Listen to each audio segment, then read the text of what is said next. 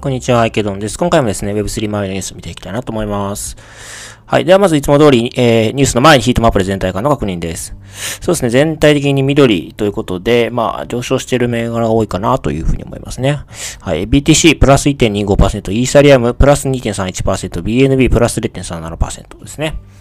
はい、そうですね。えっ、ー、と、結構久しぶりのあの配信になってしまっております。まあ、というのもあんまり、えー、まあ、目立ったニュースがあんまりないなっていうところもありまして、まあ、あんまり、えー、配信ができていないというところですかね。で、まあ、ここ最近で言うと、そうですね。えっ、ー、と、まあ、BTC イーサーを中心にちょっと若干調整しましたけれども、まあ、依然としてアルトコインは結構元気で、まあ、特に AI 関連のものが結構元気かなというのは最近見てて思いますね。まあ、Twitter とか見ててもタイムラインがあの AI 関連の、あの、コインの、まあ、爆投、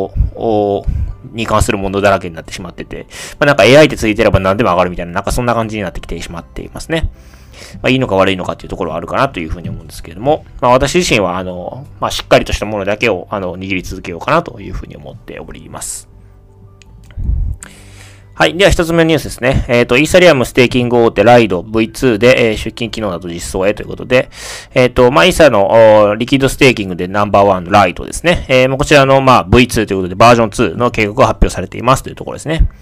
で、まあ、その内容の前に、あの、まあ、まずイーサリアムの方なんですけれども、えっ、と、大型アップグレード上海が、まあ、今年の3月ですね。まあ、あと1ヶ月、2ヶ月ぐらいになってきましたけれども、まあ、実施予定されていますと。で、まあ、この上海アップグレードによって、まあ、ステーキングされているイーサリアム、それからステーキングの報酬ですね。これが出金可能になるということですね。で、まあ、この前提、文脈がありながら、えー、今回このライドの V2 ということで、まあ、それに、あの、まあ、合わせる形で、えー、まあ、ライドも、そうですね、あの、引き出せるようになるということですかね。ライドで、えー、まあ、出勤できるようになるということですね。で、えっ、ー、と、まあ、それが、えー、今、ライドの DAO ですね、えー、自立分散型組織、えー、分散型自立組織ですね、ごめんなさい。に、えー、提案されていて、まあ、これが可決されると、まあ、ユーザーは ST イーサをアンステークして1対1の比率でイーサリアムを受け取ることができるということですね。まあ、これは上海アップグレードに合わせて、えー、まあ、実施されていくんだろうなと。細かい日程とかは、そう、その上海アップグレードの進行状況に合わせて、えー、まあ、最適化されていくということのようですね。はい。で、えっ、ー、と、まあ、それと同時に、まあ、別の注目点ということで、このステーキングルーターという、まあ、機能が実装されるみたいで、まあ、これによって、まあ、あの、よりこう分散化されるということですかね。えー、様々な、まあ、そのノードオペレーターが新たに参画しやすくなるということで、まあ、より分散化されていく。そして、まあ、規制に対する検閲体制を備えるということで、まあ、より分散化していくというところが、まあ、挙げられてますね。まあ、ネットワークの安全性が高まるというところも利点なのかなというふうに思っています。はい。で、まあ、あの、このニュースに関連して次のニュースもステーキング絡みなんですけども、なんか結構、あの、今年って結構ステーキングって重要なのかなというふうに思っていて、まあ、2023年いろんなテーマありますけれども、まあ、 ZK、えー、ですね、ゼロ、ZK ロールアップの話ですとか、まあ、あとはゲームが来るんじゃないかとかですね、まあ、あるんですけども、私自身はまあ、このステーキング絡みのところですね。もう一つ注目しています。まあ、それというのもさっき言った通り、まあ、3月に上海アップグレードがあって、ステーキング、まあ、引き出しができるようになるということ。まあ、それからまあ、 Lido、えー、それから Rocket Pool などの、まあ、リキッドステーキングのところが結構盛り上がっているということですね。で、それから一番最後の論点として、まあ、この最後に挙げるこのニュースなんですけども、 EigenLayer というものが出てきているということですね。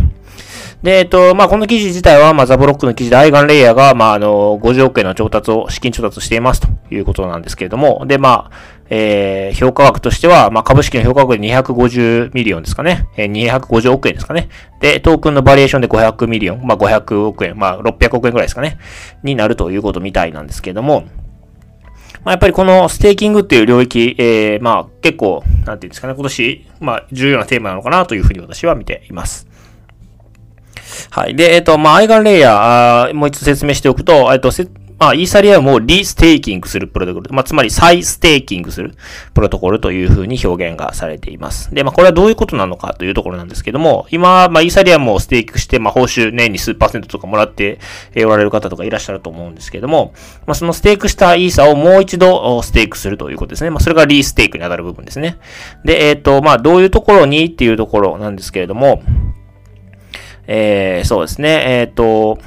まあ、リステーク、再ステークすると。で、まあ、ロールアップとか、ブリッジとか、オラクルとか、まあ、そういったものに対して、あの、まあ、再ステークするということですね。で、まあ、あの、プロジェクトがロールアップとか、ブリッジとか、オラクルは、まあ、イーサリアムのセキュリティを活用できるという点が、利点として挙げられます。まあ、それから、えっ、ー、と、ステーキングしてる人、ユーザーにとっては、まあ、その、イーサリアムえー、そのものにステーキングする、それからロールアップにステーキングする、ブリッジにステーキングする、オラクルにステーキングするということで、複数箇所にこう同時にステーキングすることによって、まあ、その報酬、リワードが、えー、まあ、例えばかける2倍とかかける3倍とかになるっていうイメージですね。なんかまあ、両方、双方にとって、あのまあ、利点がある。アプリケーション側からすると、イーサリアムのセキュリティを使うことができる。それから、えー、まあ、ユーザー側からすると、えー、ステーキングの報酬が増えるということで、まあ、こう、ウィンウィンな形になっているのかなというふうに思います。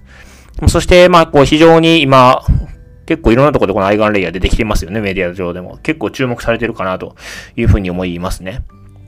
で、まあ、やっぱりそのイーサリアムのそのセキュリティを活用して、まあ、アプリケーションをさらに強化するという、まあ、もう典型的なインフラ的なツールなので、やっぱり、えー、まあ、成長したらすごくこう、大きなプラットフォームみたいなものになるんだろうなと。まあ、プラットフォームではないんですけども、インフラなんですけれども、えー、まあ、どこでも使われるようなものになるんだろうなと。まあ、それだけ、まあ、注目されているし、まあ、大きくなる可能性を秘めているプロジェクトなのかなというふうにも思っております。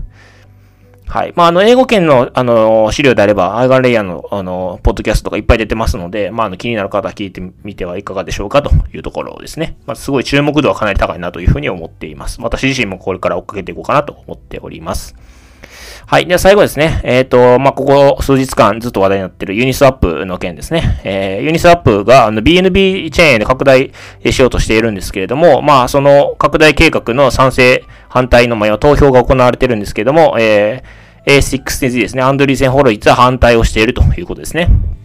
で、えっ、ー、と、まあ、そもそも背景情報として、まあ、ユニスワップって、あの、今年の4月1日に自分たちのコードのライセンスが切れるんですね。まあ、そうなるとユニスワップのコードを使って、いろんなコピー製品がいっぱい作られるということになります。で、えー、まあ、ユニスワップ側としては、そのコピーがいっぱい出てくる前に、えー、主要なチェーンでしっかり自分たちのプロダクトを展開して、しっかりとした足場を築きたいという、まあ、思惑があるというふうに思います。で、まあ、その思惑通り、えー、まあ、ユニスワップは次 BNB チェーンに展開して、まあ、4月1日までにしっかりかりとした、まあ、トラクションをも、あの、稼いでおきたいという、多分思惑があったんだと思うんですね。で、えー、まあ、あの、ワームホールというブリッジを、まあ、サポートして BNB チェーンに展開するという、まあ、提案を今出しているわけなんですけれども、まあ、それに対して、まあ、アンドリーセンは反対をしていると。で、まあ、アンドリーセン側としては、その、ブリッジはワームホールではなくてレイヤー0がいいというところですね。まあ、それを、をしてるということですかね。というのも、まあ、え、あの、アンドリーセンはレイヤーゼロに投資をしていますので、まあ自分たちが投資したプロダクト使ってほしいという、まあそういうことかなというふうに思いますね。はい。で、まあ、あこれが非常にこう、なんていうんですかね、DAO と言いながらも、まあ、お、あの、ユニスワップのトークンをいっぱい持ってる、まあ、アンドリーセン、ホロイズみたいな VC によって、こう、意思決定がある程度、こう、なんていうんですかね、えー、まあ、影響を受けているというところで、それはそれでいいんだっけという、まあ、分散化とはみたいな、そういう議論に発展してきているということですね。はい。まあそうですね。まああと、まあこの記事上には出てなかったんですけども、あの、ツイッターとかで見てると、この、まあ今回 BNB チェーンの展開を急ぐあまり、ちゃんとした評価プロセスがなされてないという、まあ、ツイッターの投稿も見かけましたね。というのも、ブリッジの選定が非常にこう、ちゃんとしてないと。まあ、他にもワームホールとかレイヤーゼロとか他にもいっぱいブリッジがあるわけですけれども、まあ、あの、あまり急いでるあまりですね、あまりこう、ちゃんとブリッジを一つ一つ評価せずに、まあ、この投票プロセスまで来てしまっているというところで、まあ、そこに対する、なんていうんですかね、違和感の声みたいなのもあるみたいですね。うん。まあ、なかなか、そうですね、分散化の世界、Web3 と言いながらも、やっぱりなかなか分散化されていないというところで、うん、まあ、なかなか難しい問題だなというふうには思いますね。まあ、ただ、私個人としてはなんかそんなユニサップそんなに焦る必要がないのかなと思っていて、まあ、これだけ大きいアプリケーションなので、別に後から、あの、BN、ゆっくり BNB チェーン上に展開しても十分な足場築けるんじゃないかなというのが私の個人的な見解なんですけれども、まあそうではないということなんですかね。まあちょっとどう考えてる、プロジェクト側がどう考えてるのかちょっとわからないんですけれども、まあ多分割と焦まああの報道とかを見てる感じだと割と焦ってるのかなと、早く BNB チェーン上に展開したのかなというふうに私は思いました。はい。まあ皆さんはどう思いますか？というところですね。はい。では、あの、今回はこちらで終わりたいなと思います。よろしければチャンネル登録、フォロー、それから高評価の方お願いいたします。はい。では、お疲れ様です。